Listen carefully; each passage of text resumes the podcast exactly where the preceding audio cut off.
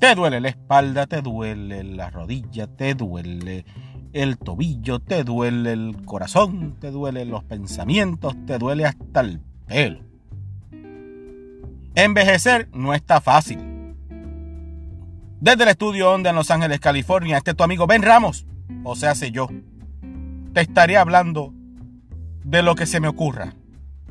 En el momento en que se me ocurre, cuando se me ocurre, improvisado todo, gracias a Dios de la Manga Production en colaboración con Low Budget Entertainment. Esto es en 5 menos. No te vayas. Si quieres saber qué voy a decir, quédate ahí, yo te digo ahora.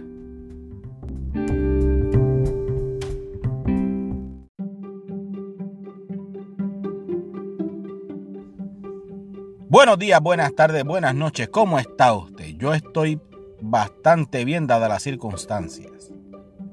Hablando como siempre de lo que pica el pollo. Y pensando en pajaritos preñados. Cosas que se me ocurren cuando vengo guiando a través de la carretera número 14 en California. Sí, en Los Ángeles, California. Para llegar a mi trabajo son las 4 de la mañana. En estos momentos, así que ya ustedes saben que estoy medio delirando. Me levanté a las 3 como todos los días. Y venía pensando, oye, este dolorcito por aquí, este achaque por allá. A la verdad que ponerse viejo no está fácil. Digo, si usted se pone viejo poco a poco porque los años pasan y no se detienen, y usted hace ejercicio, come bien y hace todo lo que se supone que tiene que hacer, posiblemente usted esté de show y no le duela ni el pelo. Pero si usted es un loco de la vida como yo, que aunque no salgo, no me trasnocho y no hago cosas que no tengo que hacer, sí hago otras que no debería. Y pues uno se va fastidiando poco a poco a través del tiempo, ¿verdad? Por no haberse cuidado adecuadamente. Usted va sintiendo el impacto y el embate de los días, las horas, los segundos y los años que van acumulándose en el cuerpo de uno. Porque es en el cuerpo, la mente está tranquila. La mente ni se ha enterado. A veces se da cuenta. Pero mi hermano, levantarse y que te duela aquí, que te duela allá. Que de momento te dio un dolor, que te doblaste a coger algo y cuando te vas a subir, ¿qué fue esto? No está fácil que llegues al trabajo y pases por ahí y veas un sanano con cara de vejete, que posiblemente es más joven que uno, que te dice, buenos días señor. Y tú no lo analizas como que es por respeto y porque no te conoce y educación, lógicamente. Es porque te ves viejo. ¿Qué podemos hacer?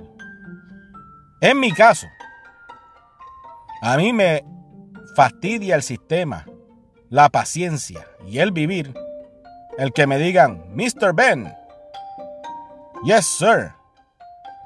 Porque yo en mi mente me siento de 18. Pero ya son 43. Legalmente 42 y vámonos con la fecha de nacimiento. Pero no hablemos de los cumpleaños, eso es otro tema que te voy a hablar después.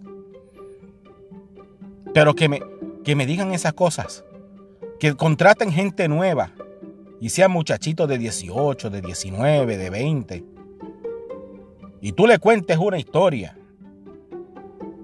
Ah, yo no sé, yo no había nacido. ¿Y cómo fue? Ahí es que tú analizas contra.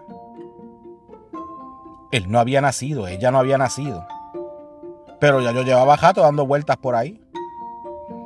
Te hace sentir especial porque tienes un poquito más de experiencia y como que se te suben los humos pero te sientes viejo también. Cuando tú, por alguna razón, motivo, circunstancia, le dices a tus hijos, no, yo nací en tal año, y te miran con una cara de sorprendimiento, sorprendido, y te digan, ¿cuántos años tú tienes? ¿En qué año tú naciste? Que tú eres del siglo pasado. ¡Ah! ¡Qué falta de respeto más violenta esa! Porque como ellos son de los 2010, 12 para acá o del 2000 para acá, Pero nada.